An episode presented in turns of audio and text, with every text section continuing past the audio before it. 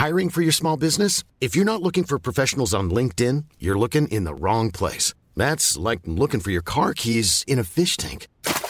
LinkedIn helps you hire professionals you can't find anywhere else, even those who aren't actively searching for a new job but might be open to the perfect role. In a given month, over 70% of LinkedIn users don't even visit other leading job sites. So start looking in the right place. With LinkedIn, you can hire professionals like a professional. Post your free job on linkedin.com slash people today. Hey, I'm Ryan Reynolds. Recently, I asked Mint Mobile's legal team if big wireless companies are allowed to raise prices due to inflation. They said yes. And then when I asked if raising prices technically violates those onerous two-year contracts, they said, what the f*** are you talking about, you insane Hollywood ass?"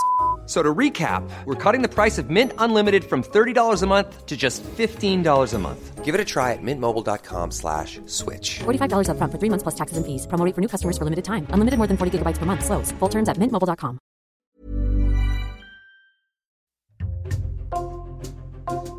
Bonjour, c'est Jules Lavie pour Code Source, le podcast d'actualité du Parisien. Depuis le début de l'année 2023, plusieurs suicides de jeunes victimes de harcèlement scolaire ont fait la une de l'actualité. Lucas, 13 ans, Lindsay, qui avait le même âge, et plus récemment Nicolas, un ado de 15 ans. Nous avons déjà évoqué ce fléau à plusieurs reprises dans Code Source et nous avons choisi d'en parler une nouvelle fois à l'occasion de la Journée nationale de lutte contre le harcèlement scolaire le 9 novembre. Harcelé quand il était au collège, en 6e, Nathan Smadja, 19 ans, raconte ce qu'il a vécu et comment il a réussi à mettre derrière lui ce traumatisme au micro d'Ambre Rosala pour Code Source.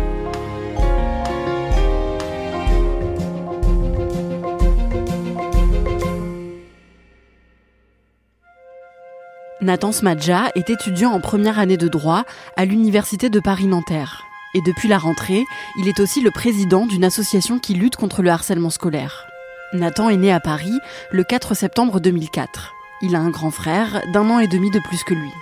Leur père est professeur de médecine et leur mère travaille dans un laboratoire pharmaceutique. Tout petit, Nathan est déjà un enfant extraverti. Il adore les chansons de France Gall, Michel Berger et surtout, il est fan de la chanteuse australienne Kylie Minogue. Quand j'allais en maternelle, mon père m'emmenait euh, en voiture à l'école et euh, je ne pouvais pas aller à l'école sans avoir écouté au moins une musique de Kylie Minogue. Voilà. Donc j'étais très très très extraverti, euh, passionné de danse, d'art, de culture. J'étais un peu hyperactif. j'adorais le chant, j'adorais. J'étais vraiment très artiste. Quand il a 6 ans, Nathan et sa famille déménagent à Boston, sur la côte est des États-Unis. Il passe donc tout le début de sa scolarité dans une école américaine et il s'intègre très bien. Là-bas, ses parents finissent par divorcer. Nathan et sa famille rentrent en France quand il a 9 ans. Il vit à Paris, la moitié du temps chez son père, l'autre chez sa mère. Il intègre une école privée hors contrat, en classe de CM1, pour se remettre à niveau comme il n'a pas suivi le programme de l'école française. C'est une petite école, avec une quinzaine d'élèves par niveau seulement, et Nathan progresse vite. Il suit aussi la classe de CM2 dans cette école. En septembre 2015, Nathan a 11 ans. Il fait sa rentrée en 6e dans un collège public dans le 3e arrondissement de Paris. Le premier jour, je me rappelle, on est en colonne par classe, la 6e A, je crois que j'étais. Et, euh, et là, je me dis que c'est le début des enfers. Parce que je me rends compte que ça va être un peu plus compliqué de m'adapter. Euh, et que je vois euh, les autres qui se connaissent déjà parce que l'élémentaire était juste collé au, au collège, donc ils se connaissaient globalement tous. Et moi, je suis dans cette cour de récréation immense et je me sens vraiment comme un petit poisson dans la mer et j'ai l'impression de me faire bouffer par tout le monde, mais je reste optimiste. Les premiers jours, Nathan se fait quelques amis, mais très vite, des personnes de sa classe commencent à l'insulter. L'insulte, moi, qui m'a le plus marqué et qui m'a suivi le plus longtemps, c'est l'insulte PD. Ma famille était quand même très très aimante, donc jamais on m'a fait sentir différent, jamais. moi j'ai été élevé avec du France Gall, du Michel Berger, du Kelly Minogue, du Madonna, mais pour moi c'était normal et c'était pas un problème. Et là j'arrive dans un établissement où on me fait très vite comprendre que je suis un problème et que mes centres d'intérêt ils sont différents et on me fait sentir différent très rapidement. Euh, j'ai la chance d'avoir mon frère, lui, qui était en cinquième. Donc il était comme vachement là pour moi et il voyait un peu ce qui se passait. Après, je lui demandais forcément de pas trop en parler à la maison. Je me suis dit, bon, ok, je suis un peu excessif, ils sont peut-être un peu excessifs, euh, c'est un jeu d'enfant, euh, ça va passer. Au fil des semaines, un groupe de 5 ou 6 élèves de sa classe s'en prend à lui quotidiennement. Il le raquette, vole les bonbons qu'il vient de s'acheter, pique ses affaires régulièrement. Le frère de Nathan, qui est dans le même collège que lui, vient l'aider quand il voit que quelqu'un s'attaque à lui. Mais il n'est pas toujours là, et les camarades de classe de Nathan, eux, ne réagissent pas.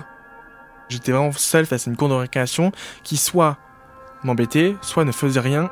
Pour moi, à partir d'un certain moment, j'avais l'impression que je me faisais harceler par tout le monde. Enfin, en tout cas, que personne ne me protégeait, personne m'aimait. Et donc, en fait, ils cautionnaient le harcèlement. Et donc, on minimisait aussi ce que je vivais. Et donc, quand on minimise ce que l'enfant vit, en fait, euh, bah, nous, on commence à minimiser ce qu'on ressent. Et donc, en fait, euh, on fait comme si ça n'existait pas. Un mercredi midi, après les cours, Nathan sort du collège avec son frère. Ils vont faire quelques courses dans la supérette à côté de l'établissement. En sortant, euh, j'entends au loin quelqu'un qui fait partie de la bande qui me harcèle quotidiennement et qui crie Nathan. Et donc j'ai dit à mon frère, ne te retourne pas, on s'en fout, on marche vite et on rentre chez, à la maison. Puis en fait, il commence à nous courser et euh, il nous rattrape. Moi, il me met au sol et il commence à me rouer de coups, etc. J'arrive à m'échapper, à repartir euh, avec mon frère chez moi. On était vraiment à côté du collège, donc euh, j'avais peut-être 150 mètres à faire. Et donc je rentre chez moi, je ferme la porte et là, il commence à essayer de casser la porte pour rentrer jusqu'à chez moi avec des menaces de mort, avec des, tentatives d'indignation en me disant que le lendemain, ils allaient me faire la misère à l'école, etc. J'étais tétanisé de, vivre. Je vivais avec la boule au ventre H24. Euh,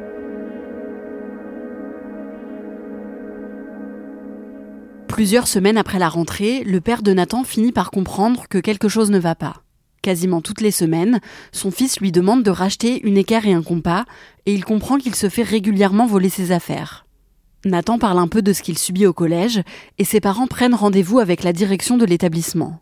Mais on leur répond que ce ne sont que des chamailleries d'enfants et que Nathan devrait peut-être se faire moins remarquer pour éviter d'avoir des problèmes. En dehors de la classe, Nathan s'inscrit à des cours de comédie musicale tous les dimanches. Et à chaque fois qu'il rentre du collège, il chante et danse pour essayer d'aller mieux. Je sortais des cours, j'arrivais euh, chez moi, je me mettais devant l'ordinateur familial euh, dans la chambre de mon père et j'imprimais des, paroles de, France Gall et de Michel Berger. Je me mettais devant le karaoké et je passais des heures à chanter du résiste. C'est ça qui m'a sauvé la vie parce que ça me permet aussi de m'évader et de penser à autre chose et de créer mon monde imaginaire. Et moi aussi, j'ai la comédie musicale qui me permet d'avoir aussi un appui à l'extérieur pour penser à autre chose et pour euh, partir dans mes rêves de, de, de Billy Elliot. Ça me permet de tenir parce que c'est le seul lieu qui me permet d'être qui je suis. Tous les vendredis en fin d'après-midi, Nathan et sa classe prennent des cours de piscine. Et un vendredi de décembre, il est agressé par plusieurs de ses harceleurs. Je suis devant 40 élèves, dont trois de mes harceleurs. Et au moment de me mettre en maillot de bain, et ben là, il euh, baisse mon euh, maillot de bain pour voir si j'étais bien circoncis. Je me retrouve devant tout le monde, nu, avec personne qui agit et les gens qui se moquent bah, parce que circoncis et donc euh, des insultes antisémites, etc. Et donc à la piscine, moi je me sens, enfin pour moi c'est la fin. Et je, je, me revois dire à mon frère que j'ai envie de mettre fin à mes jours parce que j'ai plus rien à faire sur cette terre. Le soir même, Nathan dit à son père qu'il ne supporte plus le harcèlement qu'il subit au collège. Au tout début des vacances de Noël, son père l'emmène au commissariat et il porte plainte contre trois élèves qui le harcèlent quotidiennement tout le monde commence à être au courant dans le collège que j'ai déposé plainte, donc euh, tout le monde commence à m'embêter en me disant Ah, c'est le faible qui, qui va voir la police. Et là, personne ne répond. Même la médecine scolaire n'est pas à l'écoute. Les profs font euh, en sorte de, noyer le poisson. Je comprends qu'on euh, on s'en sentira pas parce que l'administration et donc un peu plus largement l'institution ne sera pas au rendez-vous et m'aidera pas. Les mois qui suivent sont difficiles pour Nathan. Il a toujours des idées noires et il attend la fin de l'année scolaire avec impatience. Trois jours avant les grandes vacances d'été, il est pris à partie par un élève dans la cour du collège. En fin de matinée, il y a un des élèves qui vient et qui commence à essayer de m'embrouiller, à me provoquer, à essayer de me pousser dans mes retranchements, jusqu'à me donner un coup de poing dans l'œil qui me casse les lunettes, qui me donne un peu un œil au beurre noir. Et là, je vais voir l'infirmière et qui me dit la phrase euh, qui, moi, me choquera à vie Qu'est-ce que t'as encore fait?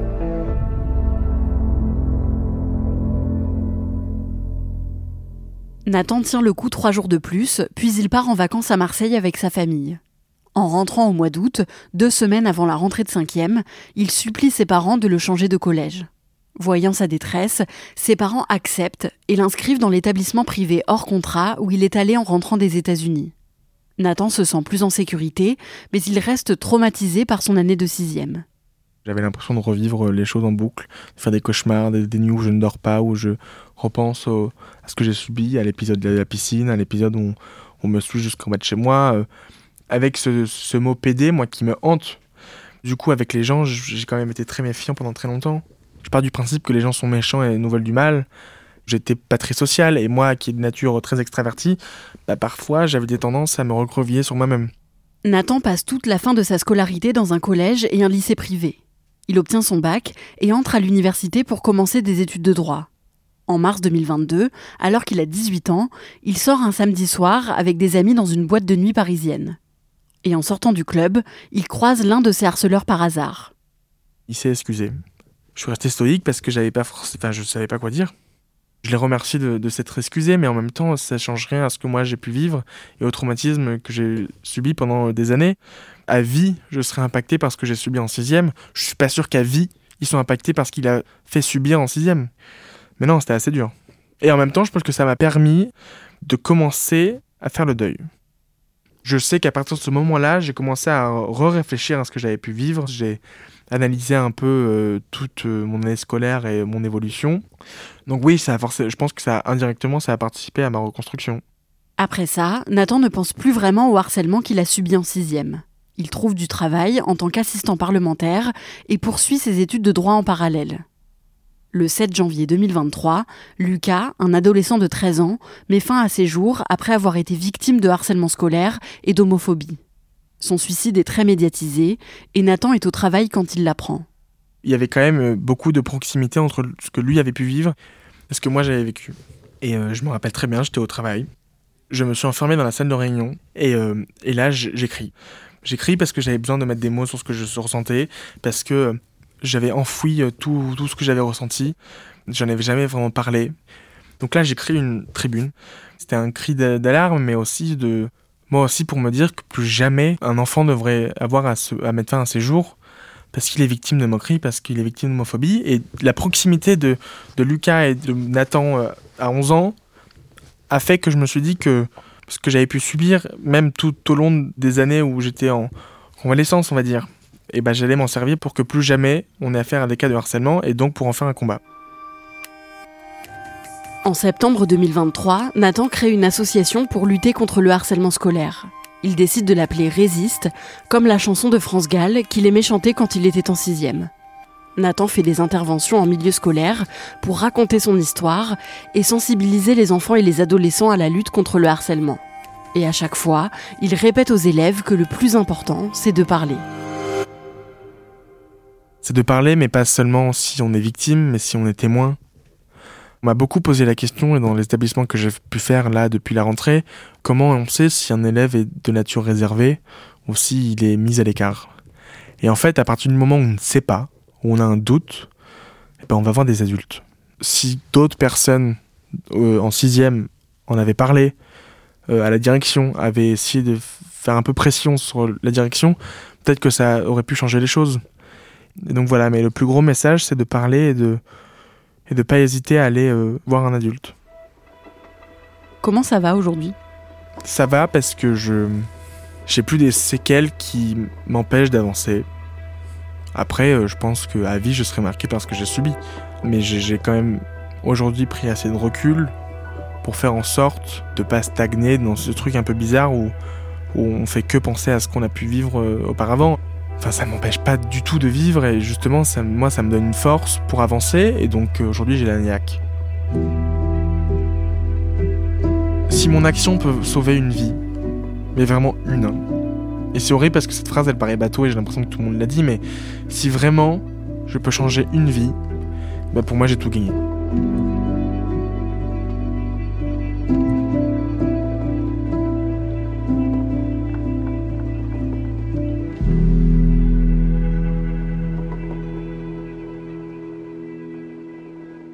Si on veut soutenir l'association de Nathan Smadja, comment est-ce qu'on peut le contacter? Alors, il est joignable principalement sur Twitter.